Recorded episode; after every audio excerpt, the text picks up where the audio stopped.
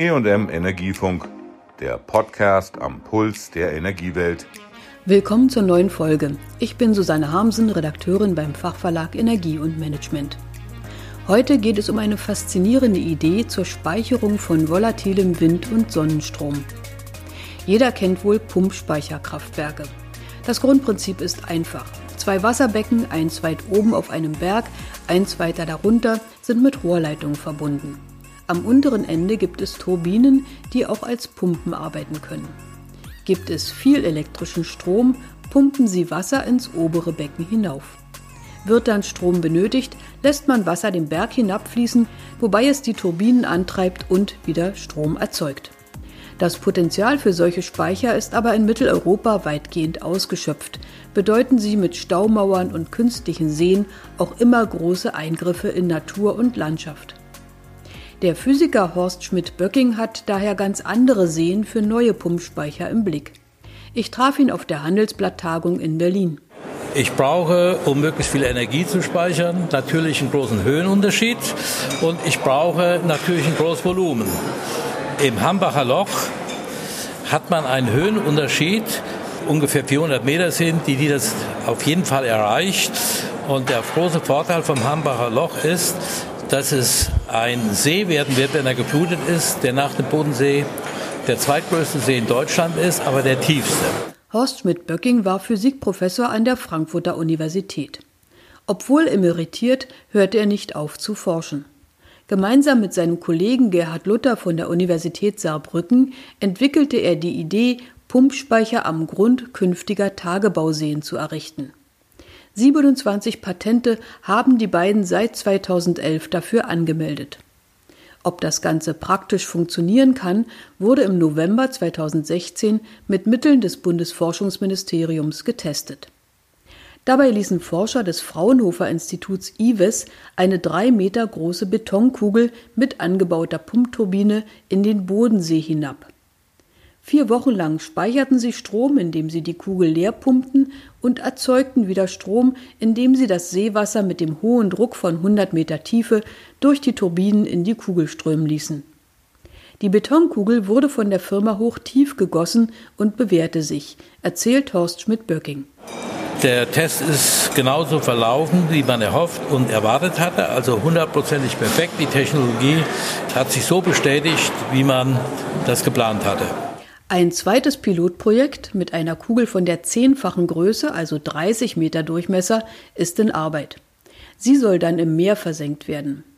Denkbar wäre es, mit diesen Speichern Strom von Offshore-Windanlagen einzulagern, wenn diese sonst abgeschaltet werden müssten, weil das Stromnetz nicht genug Elektrizität aufnehmen kann. Zu den Kugeln müssen keine Rohrleitungen gebaut werden, nur Stromleitungen. Die Betonbauer sind bereit, 100 Jahre Garantie auf ihre Kugeln zu geben. Die Turbinenbauer rechnen mit 50 Jahren, danach ließen sich die Maschinen aber austauschen. Da mit der Wassertiefe der Druck steigt, erhöht sich auch die Speicherkapazität linear. So könnte eine 30 Meter Kugel bei 700 Metern Tiefe ungefähr 20 Megawattstunden Strom speichern. Ab Wassertiefen von ca. 600 bis 800 Metern im Meer könnte das heute schon wirtschaftlich anwendbar sein, berechneten Experten. Bei Massenherstellung wären laut Fraunhofer Institut Speicherkosten von 2 Cent je Kilowattstunde möglich. Unter den interessierten Zuhörern auf der Tagung war auch der Leiter Produktion des Schweizer Energie- und Infrastrukturunternehmens BKW aus Bern, Philipp Hengi. Das Projekt als solches ist schon interessant. Mir sind die ökonomischen Aspekte nicht so klar geworden, oder? Ob es wirklich ein rentables Projekt ist. Aber wenn es ökonomisch interessant sein kann, dann technisch kann man es zum Funktionieren bringen. Deshalb die große Frage ist die Investitionskosten. Kostengünstiger würde der Bau solcher unterseeischer Pumpspeicher, wenn sie noch vor der Flutung auf dem Trockenen errichtet werden könnten, wie in einer Tagebaugrube. Das überzeugte auch Kurt Rohrbach, Präsident des Schweizer Energierats. Ja, das Geniale an Ihrer Idee ist ja, dass man, solange das Ding noch trocken ist, genau. unten das Bauwerk erstellt. Das ist fasziniert, oder? In der aktuell 4000 Hektar großen Hambacher Grube wäre viel Platz auf dem Grund, wie eine Machbarkeitsstudie des Energieministeriums Nordrhein-Westfalen ergab. Wenn der See einmal geflutet ist, weil das Grundwasser nachgeströmt ist, entsteht eine Tiefe von über 400 Metern. Viel Druck und damit viel Energie, die in hohlen Betonsegmenten genutzt werden kann. Ganz so wie beim Versuch mit der Kugel im Bodensee. Die Betonbauten wären auf dem Grund nicht mehr zu sehen, der See ungehindert für die Erholung nutzbar. Und noch ein Vorteil hätte das Projekt für die 1500 Beschäftigten des heutigen Tagebaus, betont Horst Schmidt-Böcking. Ja, die jetzigen Beschäftigten machen ja weitgehend Erdbewegungen. Und das wäre ja die Arbeit, die auch beim Aufbau eines solchen Systems notwendig wäre würden dieselben, fast dieselben Maschinen gebraucht, auch dieselbe Anzahl von Menschen. Also man würde den Übergang auch in der Beschäftigung, glaube ich, wunderbar anpassen können. Er besuchte die Tagung in Berlin auch, weil er den Chef des Tagebaubetreibers RWE dort sprechen konnte.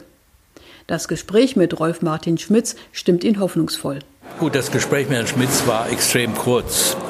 Das hat er auf jeden Fall angedeutet, dass Speicher auch für RWE wichtig sind. Welche Art Speicher die immer machen, aber das ist sehr hoffnungsvoll und er kannte auch unsere Idee. Er weiß davon. Ich gehe davon aus, dass bei RWE das schon auch auf sehr hoher Ebene mal besprochen wurde. Horst Schmidt-Böcking setzt aber auch weiter auf die Überzeugung der direkt betroffenen Menschen rings um den Tagebau Hambach, zum Beispiel in den Städten Kerpen und Düren. Und auch bei RWE macht man sich ja Gedanken, wie es nach der Braunkohle weitergehen soll. Die größte Talsperre Deutschlands in Goldistal in Thüringen kann 1000 Megawattstunden Strom für acht Stunden speichern oder wieder ins Netz speisen. Im Hambacher See wäre das Vierfache möglich, erzeugt von Windturbinen oder Solaranlagen in der Umgebung. Heute hat das gesamte rheinische Braunkohlenrevier eine Leistung von 13.000 Megawatt, sagt der Physikprofessor. Diese Leistung ließe sich für 30 Stunden im See puffern. Und Hambach wird zwar das größte und tiefste, aber bei weitem nicht das einzige Tagebau-Restloch, das in den nächsten Jahrzehnten zum See wird. In der Lausitz und im Mitteldeutschen Revier stehen die gleichen Umgestaltungsaufgaben für Landschaft und Wirtschaft an. Das Zehnfache der heutigen Pumpspeicherkapazitäten Deutschlands wäre darin möglich. Auch wenn er selbst über 80 Jahre alt ist, lässt Horst Schmidt-Böcking dieses Projekt nicht los. Als Physiker versucht man immer der Sache wirklich auf den Grund zu gehen. Und die Friday for Future Kinder, die machen das richtig, machen den Älteren Druck. Aber sie haben ja keine technologischen Lösungen anzubieten.